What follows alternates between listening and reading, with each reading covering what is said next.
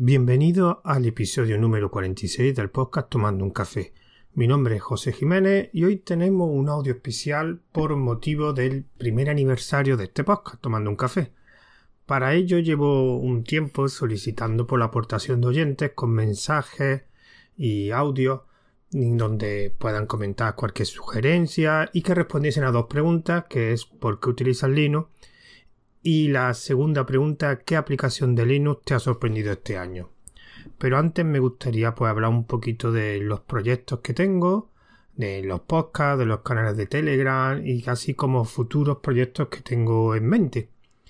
Pero antes vamos a empezar. Eh, estoy mirando cuando empecé exactamente este podcast de Tomando un Café, que fue evidentemente, eso sí lo recuerdo, en noviembre y ahora mismo que estoy aquí con, el Telegram abierto y estoy viendo que lo empecé, bueno, el canal se creó el 17 de noviembre de 2017 y el 18 de noviembre de 2017, al día siguiente, comencé con subir la primera, la primer audio, la presentación.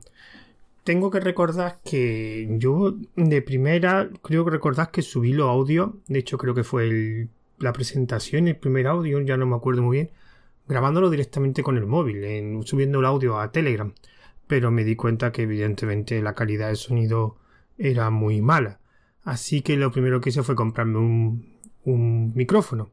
Así que me metí en Amazon, y empecé a buscar un micrófono. Y vi uno que era barato, que lo habían recomendado en varios sitios. Y lo compré. Era un de la marca Neewer, una marca china de micrófonos que algunos podcasters que, famosos lo utilizan y lo recomiendan, pero en definitiva aquí lo tengo en la estantería y mucho ruido de fondo y yo no tenía ganas ni tengo conocimiento ni tiempo para estar editando mucho el audio. Así que decidí, de hecho grabé un, un audio sobre, sobre el micrófono y mi elección. Empecé a preguntar, mirar, buscar, rebuscar por internet, buscar información sobre el micrófono y al final me compré el que tengo ahora mismo, que la verdad está bastante bien. Es un micrófono que es un Blue Snowball. Es así un micrófono con una bola grande, pero realmente se escucha bastante bien y yo no requiero editar mucho el audio, el ruido de fondo se escucha realmente poco, pero bueno, eso ya me imagino que los que escuchan este, este, este podcast pues sabrá los audios, la calidad del audio. En principio estoy contento con este, con la calidad de este micrófono, así que por ahora lo voy a mantener. Entonces, me gustaría también, como he dicho antes, pues hablar un poquito de, otros proyectos que tengo. Yo realmente, como muchos sabéis, los oyentes asiduos a este podcast, yo soy un fan de Telegram. Y yo empecé a Telegram, como evidentemente me imagino que todos, pues eh, uniéndome a diferentes grupos de Telegram. Y decidí cuando ya, no me acuerdo qué versión de Telegram se permitían los canales, yo tenía la idea de eh, crear un canal y para crear un canal pensé que pues algo que más o menos conociera. Y entonces pensé que lo suyo sería un canal sobre Linux. Y dentro de Linux me gustaba pues la parte de pues una aplicación de Linux, dar a conocer el ecosistema gigantesco que hay de Linux y tan desconocido, porque al final las aplicaciones de Linux que conoce todo el mundo son muy pocas y hay muchísimas aplicaciones porque que evidentemente están hechas por un grupo reducido de gente o empresas pequeñas que no son conocidas, no tienen em, financiación para hacer, yo que sé, marketing, darse a conocer y son, digamos, programas muy, muy útiles y muy desconocidos. Entonces yo, pues, para aportar mi granito de arena, pensé que, bueno, ¿por qué no cada día no pongo una aplicación de Linux? En principio, eh, la idea original era de lunes a domingo, pero lo mantuve durante varios meses, pero vi que el ritmo no lo podía aguantar. Y ahora el ritmo actual es de lunes a viernes y los fines de semana no publico aplicación porque llega un momento en que ya no podía, sobre todo cuando después empecé a hacer otros canales. Y me di cuenta que los principales problemas que tienen los canales de Telegram es, que ya lo he dicho en algún audio, es que es muy difícil eh, publicitarle. O sea, no hay un sitio centralizado donde tú puedas buscar canales o grupos de Telegram.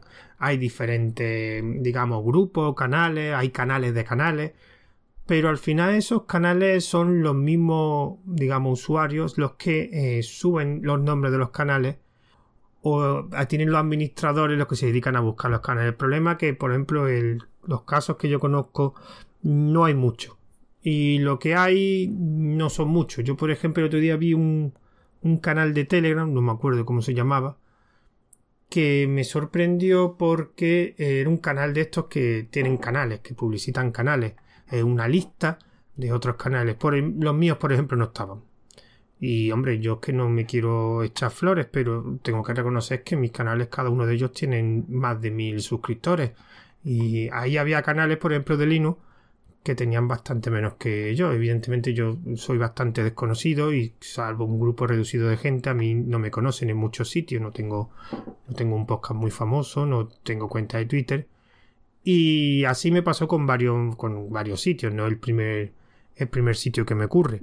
Entonces, claro, la única forma de publicitarte era pues metiéndote en grupos, pidiendo permiso, para anunciar tu canal. El problema es que hay muchos grupos que está prohibido y encima cuando lo hacen te pueden banear. Y entonces, pues al principio subió poco a poco el número de suscriptores porque era difícil darse a conocer. Hasta que llegó a un cierto número de suscriptores que se ve que ya tenía un... Pues que calculo que unos 800. Cuando ya llega a los 800, 900 ya empezó a haber un ritmo bastante eh, alto de, de, entradas nuevas, de alta y, también de baja. Y antes de los 800, por ejemplo, había varios días, podían pasar días en que no, no había ni gente que se daba de baja ni gente que se va de alta. Y ahora más o menos todos los días hay un trasiego de alta y bajas prácticamente todos los días. Ya depende del día y de sobre todo que eso lo noto mucho si alguien publicita mi canal sobre todo si es alguien conocido ya sea en una cuenta de Twitter o en otro grupo o en otro canal porque eso sí se nota que hay una subida bastante grande de, de nuevos usuarios.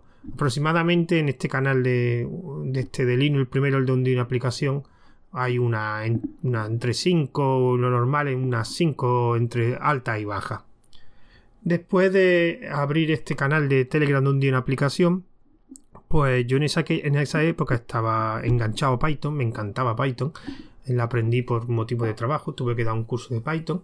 Bueno, tuve que dar un curso de programación y yo decidí darlo de Python porque en aquella época estaba aprendiéndolo y me gustaba.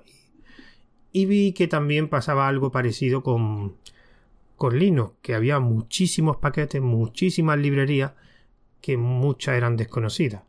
Entonces pues decidí y vi que no había ningún canal, igual que con Linux tampoco, por ahora no conozco ningún canal que, que sea del mismo tipo que el mío, de aplicaciones una al día, pues también pensé que lo mismo que había aplicado Linux lo podía aplicar a, Python. Y entonces pues creé el de un Python al día, que era lo mismo.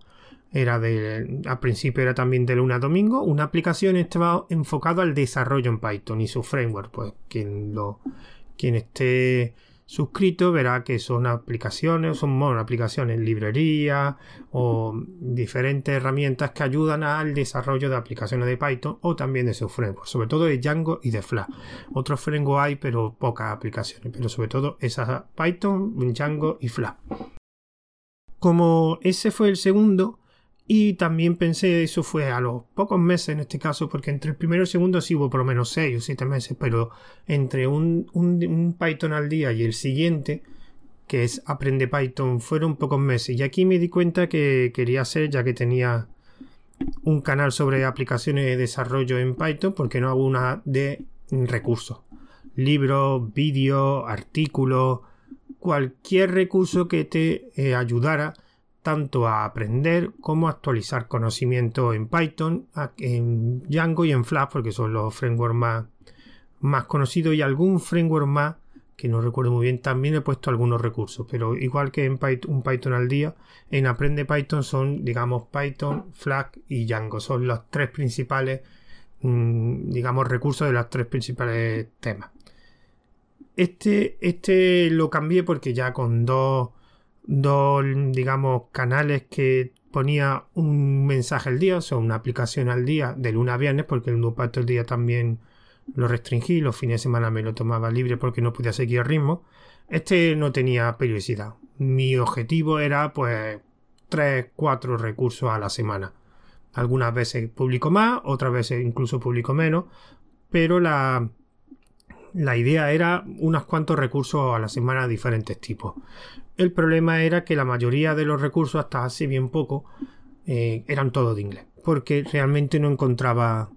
No encontraba recursos en español muy poco. O que esos recursos no estaban muy visibles. Porque al final. Los recursos que yo obtengo. Al final. Al principio eran de muchos sitios. Pero ya lo estoy.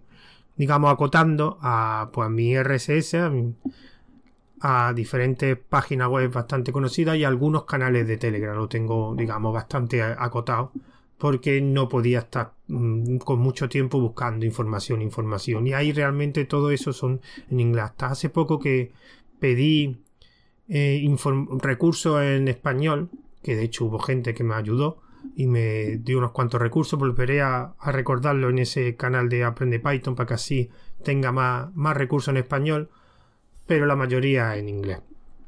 Así que esos son los tres canales que tengo en Telegram, que es lo que llevo más tiempo. Curiosamente, en el número de suscriptores, el canal de Aprende Python, se ve que los recursos es algo que, a la gente le interesa más, es el que más usuarios tiene. Después va el de Linux, que también es el que lleva más tiempo. Y por último el de Python. Los tres son más de mil. Creo que el que más tiene son, pues lo voy a mirar ahora mismo, el de Aprende Python tiene unos 1700, 1794, casi 1800. El de una aplicación 1372. Y el último 1233, que es un Python al día. No, no me puedo quejar, la verdad que son bastante, bastante usuarios, con lo cual es verdad que posiblemente haya usuarios repetidos en los tres canales o sobre todo en los dos de, los dos de, los dos de Python pero no me puedo quejar. Nunca imaginé que un, un canal de Telegram, que en mi caso yo no soy una persona conocida por otro ámbito, tuviera más, más de mil. Y, subiendo, porque ahora la subida, ahora digamos que va subiendo poco a poco, pero tengo que reconocer que todos los meses tengo más usuarios que el mes, que el mes anterior, así que no me puedo quejar. Otras cosas, bueno, después cuando empecé con los canales de Telegram, pues yo soy oyente de podcast desde hace bastante años y siempre eh, me gustaba hacer un podcast y ya empecé con este, ya he comentado cómo. Y después mm, yo soy bastante aficionado a la Raspberry. Ya de hecho hice un, un par de audios, creo, en tomando un café sobre Raspberry y quería comprarme otra porque veía que la Raspberry era, era limitada. El hardware era limitado y para determinadas cosas no, que yo hacía uso no, no iba muy lento, no estaba contento. Así que decidí buscar comprar otra y a partir de ahí, pues de hecho hice varios audios sobre alternativas a la Raspberry y sobre todo que, que dos placas en principio estaban para comprarme, que al final de todas las que vi era una Odroid HC1 y la ROS 64, que al final me quedé con la ROS 64, que es la que estoy utilizando, y estoy muy contento. Y a través de, de aficionarme, de ver placas, del proceso de búsqueda de alternativa a la Raspberry, pues decidí pues crea otro podcast, que es el, segundo que tengo, que es ARM para todos, que es hablar pues de alternativa para, para la Raspberry, aunque también se habla de la Raspberry, pero principalmente de alternativa. No tiene muchos audios todavía, creo que tiene 6 audios, pero tengo ya en mente varios guiones ya más o menos concretados para, para futuras grabaciones de audio. Y por último hice, he empezado otro que creo que lleva dos, dos episodios, que este por ahora va a estar integrado como una sesión de tomando un café, porque es un mini podcast, no, no quiero que sea más de cinco de cinco minutos. Este nuevo podcast es diario de aprendizaje. En este caso lo quería centrar en todo lo que estaba relacionado con la formación y la programación digamos que me gustaba la idea principal es pues cualquier cosa de relacionada con la programación pues me gustaría hablarlo aquí que un pequeño audio y también de cosas relacionadas con la formación. Pero bueno programación y formación. Llevo dos episodios nada más y en principio salvo que este audio este digamos mini podcast pues tenga relativamente éxito pues digamos lo haré independiente. Pero en principio será una sesión de, tomando un café. Va apareciendo cada X semana. Porque claro, como ahora tengo, digamos, tres, aunque uno de ellos esté integrado en tomando un café, mi idea es solo grabar un audio a la semana como mucho un audio o cada semana o cada dos semanas, del que sea. Pues si grabo uno de tomando un café una semana, el siguiente será de ARM para todo o diario de aprendizaje. Porque antes, durante algunas veces sí he grabado varios a la semana, pero por motivo de tiempo ya no, ya no puedo. Ya tengo que centrarme en uno a la semana o dos semanas, depende del tiempo que tenga. Pero no, no voy a poder hacer más, más de, más de un audio a, a la semana. Lo que, bueno, y ya siguiendo con el guion que tenía un poquito pensado, también tengo varios grupos, porque yo pensé que, digamos, mi, lo que yo tengo pensado es mm, distribuirlo en, en, Telegram. Telegram para los podcasts sea algo importante. Y creé un grupo de oyentes de, de los podcasts, que la verdad que es un grupo pequeño, pero está muy bien. También creé un grupo, en este caso es privado, para para el canal, sobre todo tengo un canal de para el canal de un día una aplicación, tengo un grupo privado. Ese grupo la verdad que está muy bien, estoy muy contento, son bastante gente, son más de 200. Y aunque es un grupo tranquilo, la gente se ayuda, pregunta por aplicaciones, la gente le responde y está bastante bien.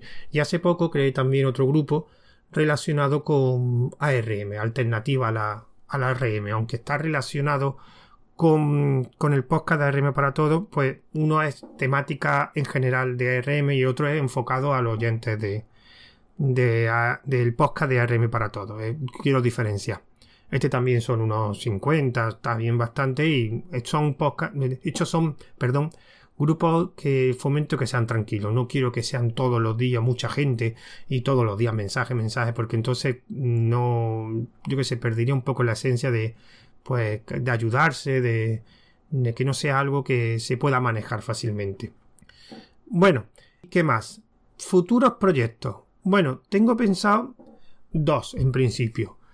Quiero hacer un canal, pero en este caso de vídeo de YouTube, de algunas herramientas que he puesto en el canal. Ya tengo escogidas las tres primeras que quiero hacer un vídeo, subirlo a YouTube, digamos, hacerme youtuber y quiero pues comentar, hablar sobre, porque serían tres herramientas que, que, utilizo más o menos habitualmente y después pues ir subiendo pues aplicaciones que considere interesantes, pues una pequeña eh, explicación de su funcionamiento, algo como lo que tengo en el canal de un día en aplicación pero aplicado un vídeo.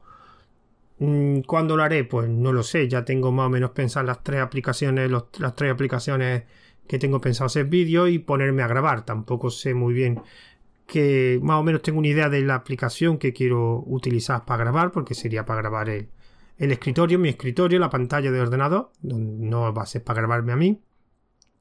Y el otro proyecto que tengo, que este todavía tiene que madurarse, porque no sé si lo voy a hacer, es algo relacionado con un canal de Telegram y entrevistas, entrevistas a gente. Es algo que debo pensar un poquito más y planificar porque no sé si lo haré, porque posiblemente en alguno de los grupos privados que tenga preguntaré si le interesa a la gente, porque es algo, digamos que raro y no sé si a la gente le va a interesar un canal de Telegram de entrevistas. Pero bueno, ya más o menos estoy madurando la idea, ya preguntaba a más gente como que le interesan. De hecho, me han, dicho sugerencias. Bueno, se me había olvidado que también participo en otro podcast, pero ya con otras dos personas, con mi compañero Dani, Daniel Primo y Joseda, que es el de Radio Dev, que son pequeños audios que hacemos cada uno de los tres. Cada semana hacemos uno sobre alguna herramienta de desarrollo. Y cada X tiempo, una vez al mes una vez cada dos meses, hacemos una versión extendida que nos juntamos los tres, integrantes y de hecho el último que hicimos hicimos un invitado y la verdad que tuvo bastante buena acogida. Imagino que posiblemente repetiremos el tema del invitado en ese en ese podcast, pero en ese podcast no es mío, es que soy un integrante más del, podcast. ¿Qué más? Pues bueno, eh, un poquito de estadística. La estadística del podcast la tengo un poco complicada. Primero porque la tengo en diferentes, digamos, fuentes o servicios. Pero he hecho una recopilación, pero realmente no sé cuánta gente exactamente ve un episodio del podcast. Bueno, vamos a empezar un poco. Me gustaría dar una pequeña estadística que realmente no pueden ser, no sé si son muy fiables, porque como la tengo en varios sitios, estos audios y en algunos de sitios no hay estadísticas más visualizaciones, pero no son, no sé muy bien cómo funciona. Pero bueno, voy a dar una serie de, datos. Bueno, eh, como lo he dicho antes, eh, este lo distribuyo el audio en, en un canal de Telegram, que es arroba tomando un café. Y ahí subo tanto el audio en OGG como en MP3. Ese canal tiene 350 mm, usuarios, o sea, suscriptores y aproximadamente pues he estado mirando y las visualizaciones claro me imagino que la persona que se descargue el audio no que no se lo descargará en, en mp3 porque si sumo la digamos las visualizaciones porque digamos que telegram te da un número de las veces que ven que no son descargas creo que son las veces que ven ese mensaje sale muchísimo más de 350 la suma tanto de los audios en OGG y en mp3 lo que sí es verdad que he visto que los más vistos, digamos, son la charla que tuve con Ugik, con el del podcast de, de y el audio que hice, el episodio que hice sobre alternativa a la Raspberry. Digamos, hecho un vistazo y son los dos más, más vistos. Bueno, eh, también lo subo a algunos servicios más, como en Woscast, que estado viendo que hay una media de 100. En este caso es que no hay suscriptores. Me imagino que serán 100 descargas o visualizaciones. Una media de 100, 110, por ahí. También lo subo a Anchor FM, que en este caso sí son reproducciones. Por lo que tengo entendido, cuando reproduce un audio en Anchor FM, te lo cuenta. En este caso, los audios suelen ser de media unos 200 así más o menos 200 porque hay bastantes audios que han superado los 200 tengo algunos por 180 pero últimamente ha dado una pequeña subida antes lo tenía a 150 pero ya hay bastantes los últimos audios han pasado de los 200 y también lo tengo en el servicio de Ivo y en este caso son 100 no sé 110 120 pero aproximadamente 100 100 y de suscriptores creo que son 155 el de tomando un café en este caso, como veis, yo mi mayoría de oyentes son de Telegram y en tal caso de Anchor FM. En Evox, pues no sé, no tengo mucho. Yo me imagino que será que hay un montón de, de podcasts que. Y yo tengo mi grueso de oyentes debido a los canales de Telegram que tengo, pues evidentemente vienen de Telegram. De Telegram, claro. Bueno, y después de estas pequeñas estadísticas, yo calculo que cada episodio lo verá unas 500, tendré unos 500 oyentes, no sé, aproximadamente unos 500 oyentes, tirando así, haciendo un redondeo. Pero bueno, antes de, de poner los y leer los, mensajes, porque ha habido, creo que son unos 5 o 6 personas que han respondido a las preguntas y incluso me han, mandado algún un mensaje, me han dado alguna sugerencia o no sé, pero algunos han puesto más que las preguntas. Me gustaría responder yo las dos preguntas, que eran por qué utilizas Linux y qué aplicación de Linux te ha sorprendido este año. La primera respuesta, la pregunta de por qué utilizas Linux, yo la respuesta la tengo clara, que es por comodidad. Ya se ha integrado tanto Linux en mi flujo de trabajo que me siento realmente cómodo. Incluso cuando he tenido algún problema, que ya cada vez tengo, prácticamente yo no tengo problema, no sé si lo he dicho esto alguna vez, pero yo soy monodistribución, yo casi siempre utilizo la misma distribución, por lo mismo principalmente la misma distribución que Fedora, llevo muchísimos años en Fedora, en algunos de, otro, de mi otros equipos de forma secundaria he tenido otra distribución, principalmente Debian, pero siempre, siempre, siempre tenido un ordenador con Fedora, y ese ordenador, digamos, el que le daba pues un uso eh, principal. Y estoy muy contento con Fedora, sobre todo desde la última versión, a partir de la Fedora 20 ha mejorado muchísimo. Una distribución que yo recomiendo mucho. De hecho, hace poco hice una grabación con Samuel del podcast Yo Virtualizador, que también es usuario de Fedora y de Red. Y estuvimos hablando, pues, que ya próximamente saldrá ese audio sobre eso, sobre Fedora y Red Hat. Así que dentro de X tiempo, no sé cuándo saldrá, cuando lo edite, veréis pues la charla que tuvimos sobre Fedora y Reja, aunque después hablamos de muchas más cosas. Y yo lo utilizo resumiendo por comodidad. Estoy muy cómodo con este sistema, estoy muy cómodo con su ecosistema y no tengo ninguna queja. Entonces es difícil que cambie porque estoy muy cómodo. ¿Qué aplicación de Linux te ha sorprendido este año? Pues la respuesta serían varias. En principio, Ahora mismo yo reconozco que hay una que me ha sorprendido mucho, que es ZenKit, que hablé en un audio de Tomando un Café, hace unos cuantos audios, que es una herramienta pues para un gestor de tareas, pero que te permite eh, tener varias visiones. En este caso yo utilizo casi siempre la de Kanban, pero también se puede utilizar mapas mentales, un calendario, en forma de lista de tareas. Y lo que hace es que si las crea en un sitio se pueden visualizar en la otro, siempre que cumpla las características de esa, visualización. Es una herramienta que me gusta mucho, es una herramienta que sí es verdad que el problema es que la interfaz es muy cómoda, también está para móvil, pero está hecha en Electron, con lo cual consume un poco, pero yo en principio no tengo problemas con los recursos que tiene mi ordenador. Y si quieres gestionar tareas, yo la recomiendo. Yo la utilizo bastante, sobre todo los tableros Kanban, que es la, digamos, visión que yo tengo por defecto y casi siempre la que la que utilizo. Otra aplicación que, que utilizo, esta no es tan habitual, que es un editor de Markdown que se llama Tipora, que también hice un, un audio en el en tomando un café hablando de ella y esta sobre todo lo utilizo pues cuando estoy haciendo el monográfico de programación que lo tengo un poco parado el siguiente era de decoradores y en esos monográficos hay una parte de audio y una parte escrita, que es un, artículo que escribo en mi blog de ruteando.com. Y me gustó, me gusta mucho, es muy cómodo, es muy limpio la interfaz y es muy útil. Y de lo dice, de hecho, en Tomando un Café hice un monográfico sobre editores Markdown, que donde fue donde conocí Tipora, y de hecho me encanta. Para mí es casi prácticamente el mejor editor de Markdown de todos los que probé yo, el que me resultó más cómodo y el que me gusta más. Lo malo que por ahora es gratuito en versión beta. Ya veremos cuando salga versión definitiva si el Linux sigue siendo gratuito o lo ponen de pago. Ya veremos.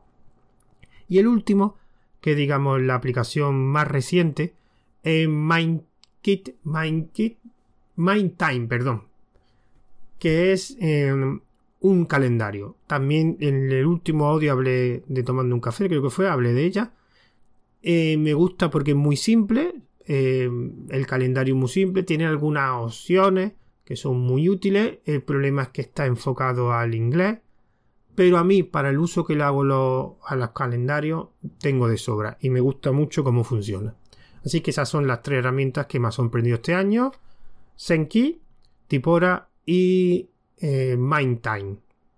Así que eh, lo que haré ahora será pues empezar a poner los audios que me han escrito, que, o los audios que me han enviado, o los mensajes que me han enviado, por tanto audios como mensajes del oyente y pues haré algún comentario. El primer audio que pondré será el de Mosquetero Web, eh, Pedro, que conocido por el podcast de Mosquetero Web y también sus directos de YouTube de los lunes. Así que ah, pondré el audio y después pues haré algún comentario si procede. Hola José, soy Pedro Mosquetero Web. Habías preguntado unas cosillas y quería responderte por qué uso Linux. Bueno, pues uso Linux porque me va bien, simplemente. Porque es fácil de instalar, es fácil de gestionar, requiere muy poco mantenimiento, es software libre, hay muchísimas aplicaciones, hago todo lo que necesito y quiero con él. Y me funciona a las mil maravillas, arranca muy deprisa, se apaga muy deprisa y funciona todo de forma eficiente y rápida. Siempre pongo el mismo ejemplo, la diferencia entre en este equipo que tengo ahora entre Windows y Linux, si les paso un programa que analiza partidas de ajedrez, pues simplemente el rendimiento es un 30% superior en Linux. ¿Por qué voy a tirar ese 30% a la basura? Pues no encuentro razones y por eso uso Linux. La otra pregunta que haces es ¿qué app me ha sorprendido? Bueno, sorprendido, sorprendido, ahora mismo no sabría decirte ninguna porque las llevo usando todas bastante tiempo. Pero por decirte una que estoy usando cada vez más sería el navegador Opera, ¿vale? Es un navegador que está muy bien, que funciona a las mil maravillas con el que yo mm, funciono todos los días. Todo lo que tiene que ver con, este podcast y Mosquetero Web eh, lo gestiono desde este navegador.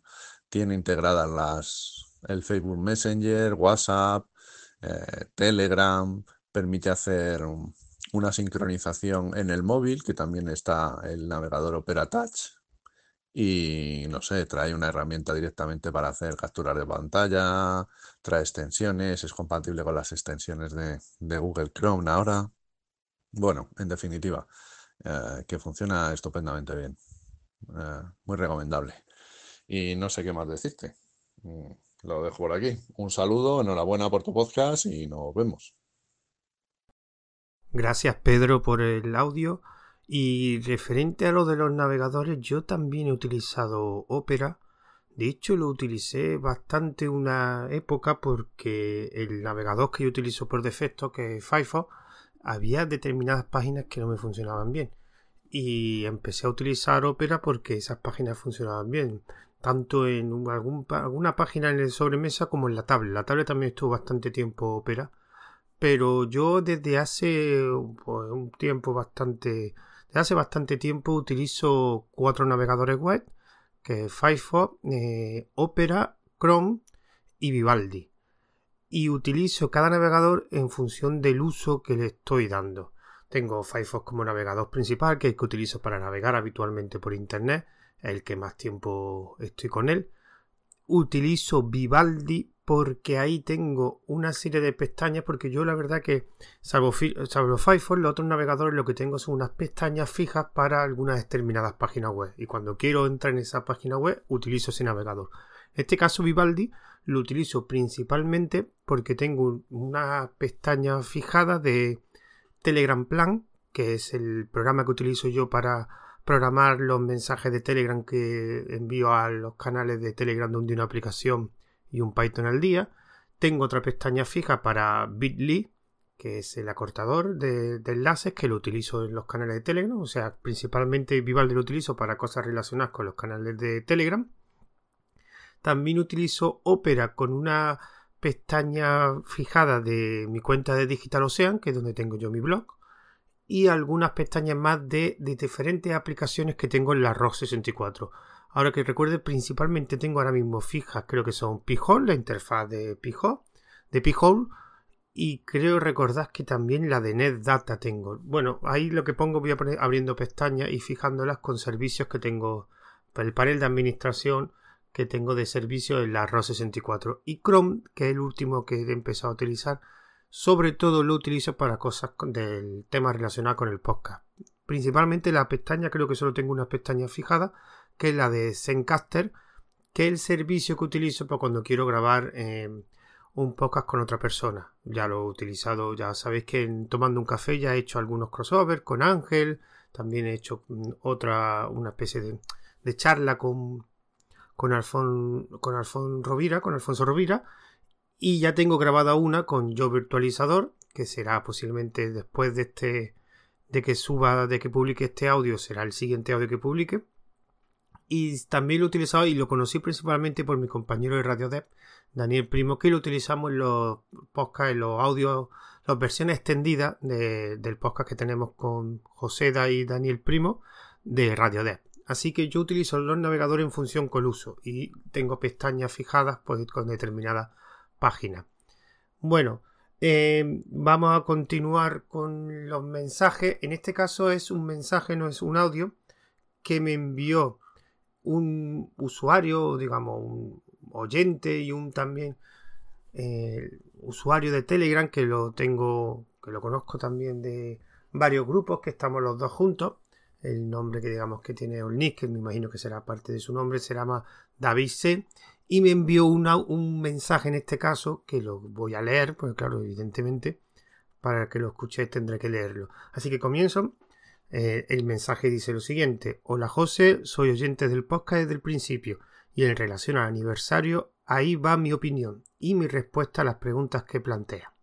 Soy programador, aunque en mi caso muy anclado en Java, y lo que me aporta el podcast tomando un café es descubrir nuevas herramientas, nuevas formas de trabajar o aprovechar los recursos disponibles y también conocer de la programación en otro entorno, diferente al mío lo que en ciertos momentos puede abrir la mente, aparte de simplemente la mera curiosidad. Profesionalmente estoy atado a Windows, en lo que respecta a uso empresarial, pero en lo personal todo mi equipo y los de mi familia funcionan con Linux, Ubuntu en, diversos sabores, Debian y Antergo. Llevo usándolo unos 10 años como sistema único en casa y comencé a usarlo por ahorrarme dolores de cabeza con temas de virus y lentitud del sistema en que sufría con Windows. Cuando empieza a usarlo, descubre la libertad que te ofrece a la hora de configurarlo todo a tu gusto. Utilizar software diferente para todo tipo de todos los fines que puedas explorar, instalar y desinstalar a golpe de comando desde un repositorio de forma mucho más rápida que, que con otros sistemas operativos. En cuanto a las aplicaciones que me hayan sorprendido, el último año, aunque no es ni mucho menos una aplicación nueva, se trata de Skirrel SQL, que han mencionado recientemente alguna vez en el canal Un día una aplicación. Aunque la interfaz no es lo más intuitiva del mundo, las posibilidades que ofrece para trabajar con bases de datos me han ayudado mucho en este último año, especialmente a la hora de trabajar con grandes volúmenes de datos. Sé que no es una aplicación de Linux estrictamente, sino que al ser el Java es multiplataforma. También he, empezado a usar más en serio Inkscape y cuanto más lo uso más me gusta. Enhorabuena por el podcast, te animo a seguir grabando como temas posibles a tratar, te comento que uno que tenía pensado proponer también era tareado. Es el tema de las copias de seguridad de los equipos profesionales, de los equipos personales, tratando no solo el hecho de herramientas de backup, sino también estrategias de copiado, cuándo hacerla, en qué dispositivos, de qué archivos, qué método de recuperación, si se pueden recuperar archivos individualmente, etc. Un saludo. Muchas gracias, David C. Yo, es verdad que eh, en el tema de base de datos no es algo que yo trabaje mucho. Y Skirrel SQL si lo conocí. Yo hace bastante años me contrataron para hacer una pequeña aplicación de gestión con base de datos. Utilicé MySQL. Y en aquella época me acuerdo que utilicé muchísimo y me gustó esa, un gestor de base de datos, o sea, una, panel de, digamos, de administración de base de datos que se llama Navicat. Y me gustó bastante era en, aquella época la aplicación la tuve que hacer en Windows. Funcionaba bastante bien. De hecho, creo, no sé si sigue existiendo Navicat y me gustó bastante. Lo, hace un tiempo lo miré y había una versión de Linux y funcionaba, me gustó bastante. No suelo tratar gestores de base de datos. He utilizado PostgreSQL, MySQL, SQLite, pero realmente la mayoría de las veces la he hecho con, con código del lenguaje que estaba programando y, mm, o con la línea de comandos, con, la línea de comandos propia de la base de datos. No he utilizado desde hace bastante tiempo ningún gestor de base de datos. He utilizado, pero es que RSQL una época que, que sí lo he utilizado, aunque es verdad lo que tú dices, un poquito la interfaz no está muy pulida, aunque no sé, no lo utilicé mucho como para saber si tenía mucha potencia debajo de esa interfaz. Referente al tema que has comentado sobre el posible tema eh, pues sobre las copias de seguridad. Yo la realmente hace tiempo hice en el, en el canal de un día una aplicación hice un monográfico sobre copias de seguridad pero realmente yo no soy el más indicado porque no es una temática que conozca mucho. Bueno sé lo que son las copias de seguridad copias incrementales completas diferenciales etcétera y, pero no, de hecho ahora mismo no tengo un sistema, una política de copia de seguridad, una cosa que está mal hecha y quiero resolverlo en breve, tener alguna política de copia de seguridad, que últimamente lo que tengo son pues varios directorios, los copio de forma externa, pero no tengo nada automático. Pero tomo nota y es posible que me lo prepare y haga pues algún audio sobre políticas de copia de seguridad, así que tomo nota y lo tendré en cuenta. Bueno, pues muchas gracias, Davise.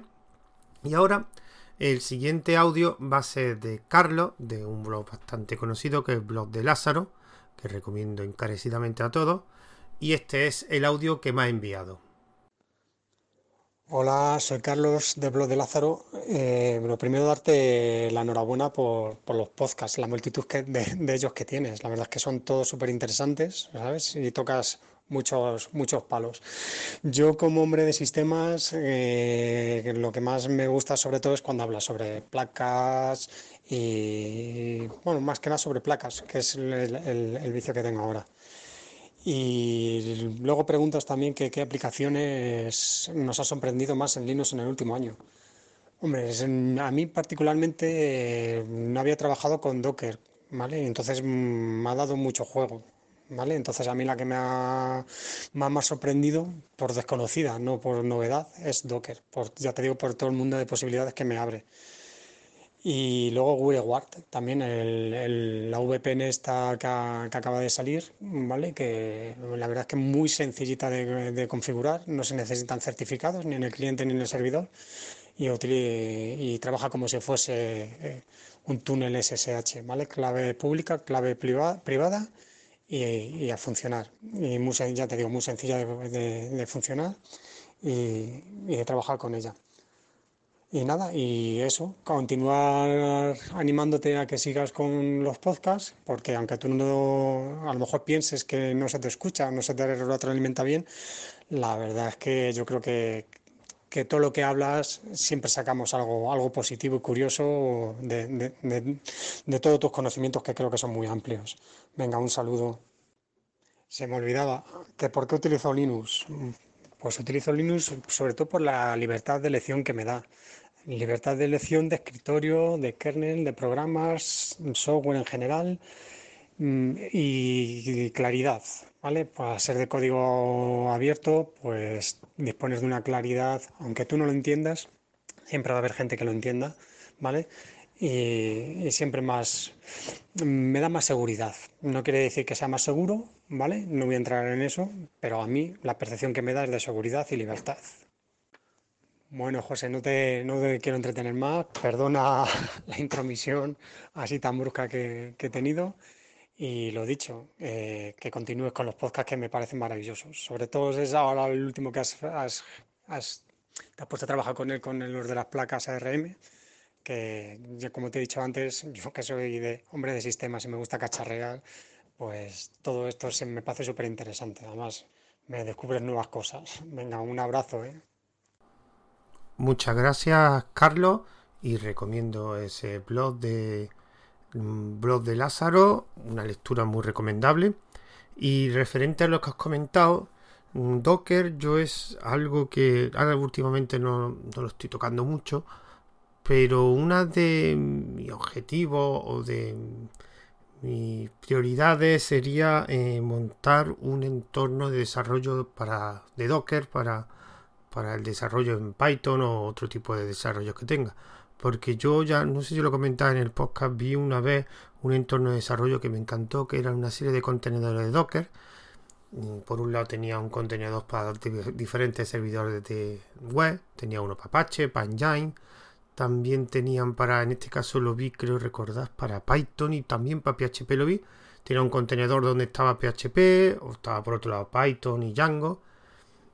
Y por otro lado tenían bases de datos, tenían varias bases de datos en contenedores. Y todo esto creo recordar que lo tenía, digamos, eh, coordinado con Kubernetes.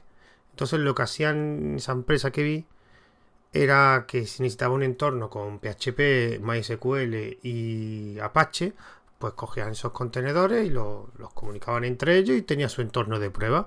Que resulta que después necesitaba PostgreSQL, Engine y Python, pues tenía otro. Digamos que era como un puzzle y tenían diferentes piezas y dependiendo del desarrollo que tuviera, pues iba colocando esas piezas en el puzzle y tenía su entorno de desarrollo. Eso es algo que quiero ver porque no es algo que, que vi y me gustó y quería ponerlo en práctica. Referente a Docker, en el canal de Telegram, de hecho, hice un monográfico sobre Docker. Yo ahí había, durante una época estuve probando el, un administrador de contenedores que mediante una interfaz web, creo que se llama Ranger, que me gustó bastante y tenía todo lo necesario para administrar múltiples contenedores Docker. De hecho, tenía un catálogo de contenedores que te permitía con un solo clic puedes montar algún tipo de, de, aplicación en torno. Recuerdo que tenía para montar un servidor en Jenkins, pulsaba y te lo montaba todo en Docker, un, contenedor con Jenkins. Tenía otro para WordPress y tenía otro para que este sí lo probé para Rocket. Que no conozca Rocket, Rocket es un servidor de mensajería, un chat de que te monta básicamente un chat y tenía varias más que no recuerdo. Entonces, simplemente en ese catálogo tú escogías eh, la aplicación, pulsaba y te montaba un contenedor configurado completamente para arrancarlo y ya tenía el servidor o la aplicación montada de una forma fácil. Una aplicación Ranger que me gustó mucho. Estaba muy bien, eh, consumía evidentemente bastante, no es para ejecutarla en una Raspberry de un GB de RAM, por ejemplo, pero yo la estuve probando, pero hace tiempo que no También recuerdo que había una línea de comando de Docker que puse en el canal, pero realmente no me acuerdo ahora, no lo. No, pero sí, eso voy ir al canal de un de una aplicación y buscas con la etiqueta eh, ampersand Docker y encontraréis todas las herramientas que he puesto relacionadas con Docker en un de una aplicación. Respecto a la otra aplicación, la de WireGuard, esta hablé, habló bastante Ángel en ese crossover que hice en Tomando un Café UGIT, porque él la tiene montada en, su router con OPWRT. Creo que su router era un Xiaomi, creo recordar. Y me estuvo hablando bastante bien de esa aplicación y de hecho me dieron ganas. Yo de ahí conté mis peripecias con los VPN porque yo lo que quería montar y todavía estoy intentándolo montar es mm, un VPN que pueda, digamos, navegar a través del móvil y utilizando los DNS que tengo de P-Hole en la ROS 64. He visto que P-Hole se puede montar de esa forma, de hecho en la página web de P-Hole se viene cómo se monta, lo que hace es navegar a través de una VPN y te quita, con P-Hole te quitas todo el anuncio. Claro, pero tienes que tener montado un VPN. Ya conté en ese crossover mis peripecias con los VPN, incluso con el con ese script que se llama PVPN, que se supone que es muy fácil para todos, pero a mí no me funcionaba. Y lo último que he hecho es mm, una aplicación que vi, que vi de, y de hecho después la escuché en un audio del podcast de Rodolfo Pilas, que también os recomiendo, Deploy, Deployando, se llama, que era ese shuttle. Ese shuttle eh, será parecido a WildWare, porque lo que te monta, un, te monta un túnel SSH, pero claro, yo lo quiero montar en el móvil. Y entonces ahí descubrí que cosa que yo desconocía, que las aplicaciones que te montan túneles SSH en los móviles requieren acceso root. Por eso ese, ese Sattel no tiene versión para, para Android. De hecho, en la misma, digamos, en la wiki, en la misma página de GitHub que del, del proyecto, le preguntaban y uno de los autores o uno de los desarrolladores le comentaron que era complicado Mm, crear alguna versión para, Android porque requería acceso a root.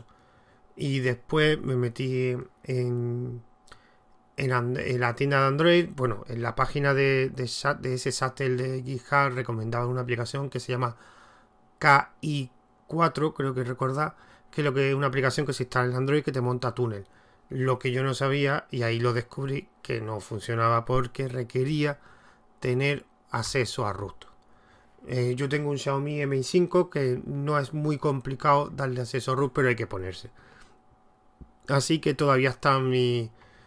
Todavía tengo, sigo mi camino por intentar instalar VPN a través del, del móvil y poder usar, digamos, conectarme a internet por la VPN utilizando y que me bloquee los anuncios P-Hole que la tengo en la ROS 64 Así que es posible que al final pues utilizar alguna herramienta como Wakeward, no sé lo que haré, o utilizar mm, el propio VPN que tiene mi router, que por cierto creo que tenemos las, eh, Carlos, perdón, Carlos tenemos el mismo router, yo también tengo un ASUS y porque me he metido en tu página y he visto que tiene algunos artículos referentes a cómo configurar los ASUS y creo que tenemos el mismo, el mismo router, así que es posible que, que configure el VPN del router a ver si con eso funciona. Así que bueno, pues vamos a seguir. Todavía tenemos algún, algún mensaje más. En este caso es de eh, otro, digamos, oyente del podcast y también eh, usuario de Telegram que estoy con él también. comparto varios grupos con él que se llama Miguel CM y lo que me ha escrito son varios mensajes en Telegram que a continuación voy a, leer. Empieza así. Bueno, me has hecho reflexionar sobre ello. La respuesta va muy ligada a por qué empecé a usar Linux. Así que escribo. Tenía un portátil mientras preparaba mis posiciones con Windows 95. Para la época, el portátil no era de grandes recursos y me daba problemas. Arranques lentos, que si virus, que si metía antivirus y más lentitud, que si instalar un programa había que pagar y si no. Bueno, el caso es que intentaba usar programas gratis y expiraba la licencia y para programas básicos un simple programa de imagen, visor PDF, PDF, descompresor, etc. Descubrí Guadaline, que es de la Junta de Andalucía, basado en aquella época, en el 2009 en Debian, lo instalé y desaparecieron todos esos problemas. y a día de hoy solo uso Linux. Aplicaciones. Bueno, me dice que si la aplicación está también para Windows, mm, vale. Digo, claro, evidentemente, lo único requisito es que estuviera para Linux, que esté en otro sistema operativo, da igual. Así. Bueno, pues no rebuscaré mucho, te diré que la que he usado más por mi trabajo es la suite LibreOffice, estrictamente hablando, está solo para Linux. Soy profe, elaboro apuntes, llevo notas y cuadernos de clase con su hoja de cálculo, presentaciones de forma ocasional. Y el editor de texto para los apuntes imprescindibles porque me permite añadir fórmulas matemáticas muy fácilmente. También para, para también cuando me toca explicar gráfica uso el software de Cal, se refiere al LibreOffice Cal, me imagino. El leo, edito doc, docx, pasa fácilmente a PDF, edita PDF con su draw, bueno, etcétera. Bueno, eh, ya no me escribió más mensajes, pero creo que queda claro por qué lo usaba. Uso Linux básicamente por, para quitarse los problemas que producía Windows con virus, etcétera. Y evidentemente yo también utilizo LibreOffice. De hecho, yo soy, aunque ahora no practico, soy formador y da muchos cursos de Office pero yo realmente lo que utilizo es desde hace mucho tiempo LibreOffice, bueno, antes OpenOffice y ahora LibreOffice, y eso que he dado bastantes cursos de Office porque, bueno, incluso una vez di un curso de LibreOffice increíble, pero di un curso de LibreOffice, pero lo normal es que las formaciones sean de ofimática sean en Office, no hay que darle más vueltas. Y referente a, LibreOffice, yo principalmente utilizo el editor de el, procesador de texto. Mm, alguna vez he utilizado Draw para modificar alguna imagen, pero generalmente el 90% de las veces utilizo eh, el procesador de texto, el Writer. Y lo que sí es verdad que también hago es pasar mucho, eh, convertir muchos archivos a PDFs con Writer. Porque generalmente, salvo que necesite el documento que lo vaya a modificar otra persona, a mí me gusta siempre entregarlo en PDF para así, digamos, evitar, entre comillas, pues que alguien pueda modificar el documento en PDF. Un poco más complicado modificarlo que darle un, un, un texto, básicamente. Tenemos otro audio de un usuario de Telegram que comparte conmigo varios grupos y también oyente del podcast, que su nombre es Quijote Libre y este es, es el audio y una reflexión que tiene en el audio que me ha enviado. Un saludo a todos. Mi nombre es Antonio. Me conocéis de la red como Quijote Libre y quería lo primero de todo agradecer a José su invitación a participar en este evento de celebración del primer aniversario de su podcast. La primera pregunta de por qué uso GNU Linux tiene una respuesta muy corta. Me gusta la informática eh, me gusta saber lo que hace mi ordenador, me gusta controlar yo qué hace y cómo lo hace y no que otros me digan cómo tengo que hacerlo. Por eso, desde el año 2005 aproximadamente, eh, y aunque ya desde el año 95 venía teniendo habitualmente instalaciones de GNU Linux, pero en ese año 2005 Debian empezó a formar parte de forma sistemática como dual boot en mi ordenador que tenía Windows por necesidades laborales. Y sin embargo, a partir del año 2015, a raíz del fin de mi vida laboral, tomé la determinación de prescindir de Windows, algo de lo que no me he arrepentido en absoluto, que además me ha llevado a conocer a una gran comunidad, gracias a la cual estoy hoy aquí hablando para todos vosotros y en la que he encontrado a personas con inquietudes similares con respecto a la privacidad y al y al control de su vida. Aparte de esto, mm, es cierto que GNU Linux me facilita una serie de herramientas que me permiten prescindir bastante de la nube y de una serie de cuestiones que mm, me revuelven bastante las tripas. Tengo que decir que mm, libros como Rebelión en la Granja o 1984 figuran entre mis favoritos. Siempre pienso que el pobre Orwell si levantara la cabeza seguramente se moriría del susto de ver en qué nos estamos convirtiendo, porque se nos quedó un poquito corto. Pero la realidad es que eh, pienso que estamos viviendo en una sociedad cada vez eh, más invasiva, nos aísla más y nos lleva a a estar cada día más vigilados y encima contentos de estarlo.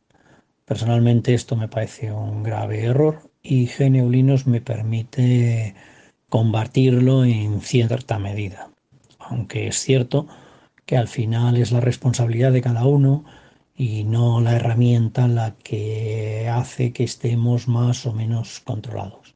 En cualquier caso, sí es verdad que en este mundo de Geneulinos he encontrado gente Mm, con más inquietudes a este respecto y más dispuesta a trabajar por ello. También es verdad que Geneulinus aporta un gran valor desde el punto de vista educativo al enseñarte claramente que para los mismos fines se pueden utilizar diferentes medios y no todos los medios son exactamente igual de válidos. Algo que hoy en día se confunde bastante porque parece que, los fines justifican cualquier medio.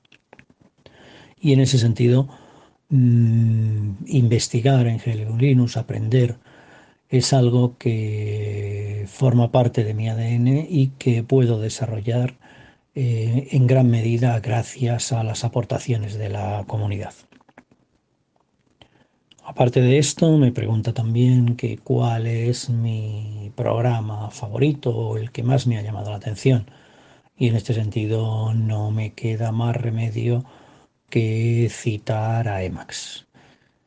En estos dos últimos años, Emacs ha sido mi gran descubrimiento.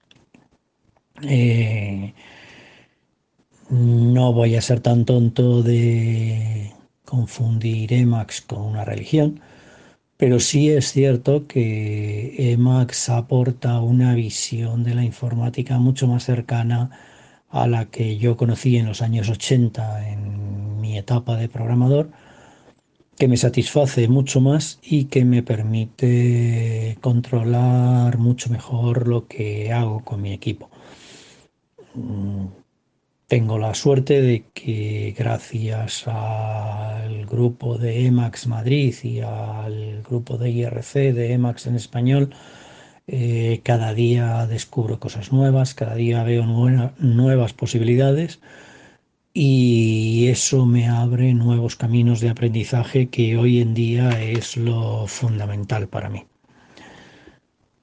Por todo esto, recomiendo a cualquiera que quiera tener una mayor mm, responsabilidad en lo que hace con su ordenador, que se introduzca en el mundo de GNU que no tenga miedo a compartir, a preguntar a la gran comunidad del software libre y que esté seguro de que con un poco de esfuerzo lo cual, a pesar de lo que nos digan, no es malo. Y con ganas de aprender, eh, podrá llevarse todos los días una gran alegría por haber avanzado un paso en su conocimiento de todo esto. Gracias a José por compartir, gracias a todos vosotros por escuchar y por compartir y Gracias por manteneros en esta lucha por hacer de GNU Linux un mundo cada vez más abierto y cada vez más participativo. Un saludo. Gracias a ti, Antonio, por enviarme este audio. Respecto a, a, lo que has comentado de Linux, es verdad que, que es verdad que sí, ha estado tantos años mantenido principalmente en la comunidad, aunque ahora hay muchas empresas que participan en Linux y, lo utilizan y, aportan código, pero hay que reconocer que el gran mm, factor o el, una de las grandes ventajas es su comunidad. Y aunque en ese, dentro de esa comunidad haya extremismo, hay que reconocer que la gran mayoría lo que intenta es ayudar a los demás. Con lo cual, si ha mantenido incluso con los, extremismos, con los extremismos, si esa comunidad de Linux mm, no hubiera ayudado o facilitado a los nuevos usuarios que se introdujeran en el mundo de Linux, Linux no estaría ahora mismo donde está, ni tampoco posiblemente las empresas que hay ahora invirtiendo en Linux eh, no estarían invirtiendo. Por otro lado, por la aplicación que has comentado, yo reconozco que en un grupo que tú estás conmigo y con unas cuantas personas que son usuarios de Mac, como Ángel, Alfon, yo gracias a ello intenté probar Mac Mm, es verdad que la curva de aprendizaje es un poco complicada, pero tampoco nada del otro mundo, que, al final practicando y aprendiéndose esa curva de aprendizaje se supera sin problema. Pero yo lo utilicé de otra forma diferente porque yo lo utilicé como, eh, no como editor de código, que los que conozcan eh, más de oída pensarán que un editor de, código, sino ese enorme ecosistema que hay de aplicaciones para Mac yo principalmente estuve utilizando una que es el FED, el FIT, perdón, que es un cliente RSS que estaba muy bien y que funcionaba bastante bien y con el tiempo que lo estuve utilizando no tuve ninguna queja. Algunas caras funcionalidades no conseguí que, que, no conseguí, me daban error, algunas funcionalidades, configuraciones que quería probar, que las veía muy interesantes, no las conseguí funcionar, no sé el motivo y también intenté eh, utilizarlo como cliente de correo. Probé varias opciones de, aplicaciones para eMac, pero al final lo descarté porque no conseguí configurarlo. Probé dos o tres y no conseguí. He visto, no sé si es mm, de otro usuario de Telegram, tengo guardado una página web que explica cómo él ha configurado eMac como cliente de correo. Y le tengo que echar, cuando tengo un poco más de tiempo, le quiero echar un vistazo porque eso lo quiero retomar.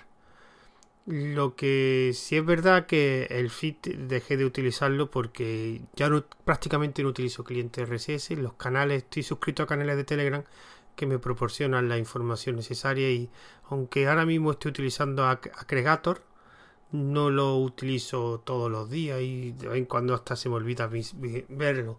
Es que realmente los canales de Telegram para mí ha sido un cambio disruptivo muy grande y, cada vez veo más canales de, información y el RSS lo he dejado un poco apartado, aunque lo sigo utilizando para conseguir aplicaciones, tanto para un una aplicación, para un Python al día o recursos para aprender Python. Pero ahora que voy acotando bastante y casi todo lo consigo de canales de Telegram que estoy suscrito, alguna vez alguna página web o algún repositorio de quejas que veo, pero es verdad que ahora mismo principal fuente y casi sustituto a los RSS son los canales de Telegram. Y sobre todo que conforme va pasando y se va asentando más Telegram van apareciendo más canales de, la información que yo suelo, que suelo visitar.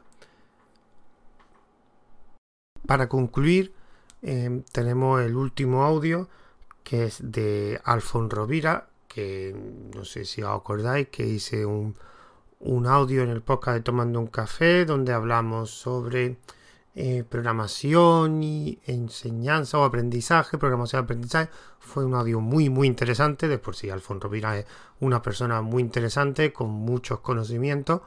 Y este es el audio que me ha enviado. Buenos días, José. Son las 7 de la mañana. Me voy a por el pan. He montado tu momento para, grabar el mensaje. Bien, pues la, aplicación que utilizo yo de más relevancia, sobre todo últimamente, en Linux, es eh, DokuWiki. Eh, DokuWiki la tengo montado en un servidor y este año pues ha sido una aplicación pues que ha tomado más relevancia. Ya vengo como un par de años eh, utilizándola a, a, lo largo de, del curso y mm, ha tomado ahora más relevancia cuando al hablar contigo me dijiste que, que podías estructurar el conocimiento con una wiki. Yo lo estructuraba con un blog. Mm, al estructurarlo con una wiki eh, como es un formato infinito y está bien estructurado, pues realmente la calidad de la calidad de la información pues es mucho mayor. Bueno, pues nada, eh, nada más, simplemente darte la enhorabuena por el podcast. Eh, es un podcast que me parece pues, pues muy bueno, ¿no? Porque tiene un formato sencillo y como yo, yo creo que los buenos podcasts eh, son los que tienen buenos contenidos. La forma está bien, pero es algo que pues no es tan relevante.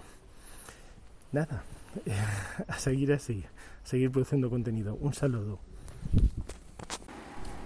Gracias Alfon por el audio. Y referente a lo de la wiki, realmente yo creo que para estructurar, organizar conocimiento, me parece que la mejor opción. Yo también utilizo, como comenté en el podcast de diario de aprendizaje, que yo utilizo también dos libretas, la libreta de desarrollo y libreta de aprendizaje, porque me gusta también tener cosas en papel, porque es más transportable tener ese tipo de libretas, las puedes, digamos, revisar en cualquier momento, tiene también sus defectos. Y yo lo de la wiki, DokuWiki, no lo he utilizado yo realmente lo de la wiki es curioso porque yo la primera que utilicé para estructurar conocimiento era porque yo durante una época tenía un pequeño ordenador eh, antiguo y lo utilizaba de servidor y lo que hacía era eh, instalé GitLab antes de que GitLab tuviera su versión en la nube pues yo hace bastante un par de años antes ya lo vi en una página web lo instalé era relativamente fácil, bueno, tenía muchos pasos, pero estaba muy bien explicado. En internet encontré una página que te lo explicaba, bueno, en la misma página de GitLab te lo explicaban. Y empecé a utilizar la wiki de GitLab, que está bastante bien, aunque ahora me imagino que habrá mejorado bastante ese tiempo que no, que no he utilizado la wiki de GitLab. Y realmente la mejor forma para estructurar conocimiento. A mí también me gusta, que te lo comenté en el podcast, que en el audio que grabamos juntos, me gusta utilizar también los gestores, mm, un gestor documental. Aunque hay el gestor documental más que estructura conocimiento, previamente dicho, me gusta organizar material, que ese material también lo utilizo para obtener conocimiento. Entonces para mí sería, por un lado, la wiki, para cuando tengo que, digamos, el conocimiento propiamente dicho, organizarlo, y por otro lado, todo ese material que recopilas, porque donde adquiere el conocimiento, me gustaría, me gusta organizarlo con un gestor documental. En este caso el que he utilizado es OpenKM hasta hace poco. Estado probando OpenProdoc, pero no termina de convencerme, me gusta más OpenKM. El problema es que ahora OpenKM utiliza, antes utilizaban un bundle que era un ejecutable que te instalaba todo y ahora por la última vez que, lo, que me metí en la página web fue hace poco y lo que te dan una máquina virtual.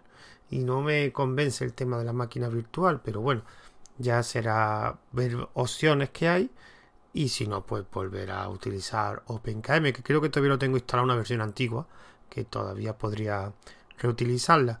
Y si no, pues ver también otras opciones, incluso lo de la wiki, pues es otra cosa que tengo que retomar, porque me gustaría utilizar otra vez una wiki para estructurar conocimiento. Últimamente lo hago en las libretas esas que he comentado anteriormente y DokuWiki puede, puede ser una opción, aunque yo pensaba que DokuWiki era algo más complejo de, instalar, aunque no sé cómo, la verdad, cómo lo tienes tú instalado.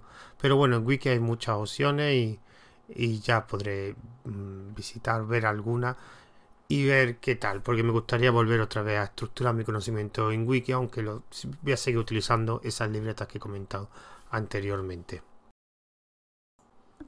Bueno, y para finalizar ya este audio que sería el primer aniversario del podcast Tomando un Café, me gustaría reiterar las gracias a todos los que han participado con mensajes, porque me resulta bastante alentador que haya gente que haya gastado parte de su tiempo en, digamos, escribirme mensajes o en grabarme un audio.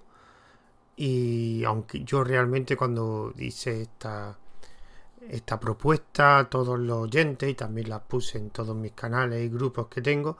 Yo pensaba que iba, pues posiblemente hasta que no iban a enviar ningún audio mensaje, así que me ha sorprendido.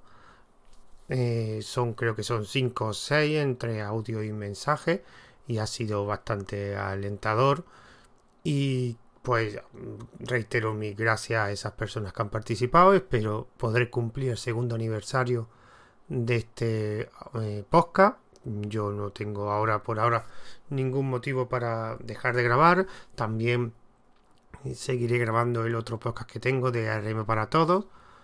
Y también pues intercalar en este, eh, digamos, este podcast de Tomando un Café, ese mini podcast o, o ahora mismo sesión que hay, que se llama Diario de Aprendizaje, que si tiene más si veo que tiene recorrido, pues incluso lo podré, digamos, volver independiente con su fit y todo, pero por ahora me gustaría hacerlo dependiente de tomando un café.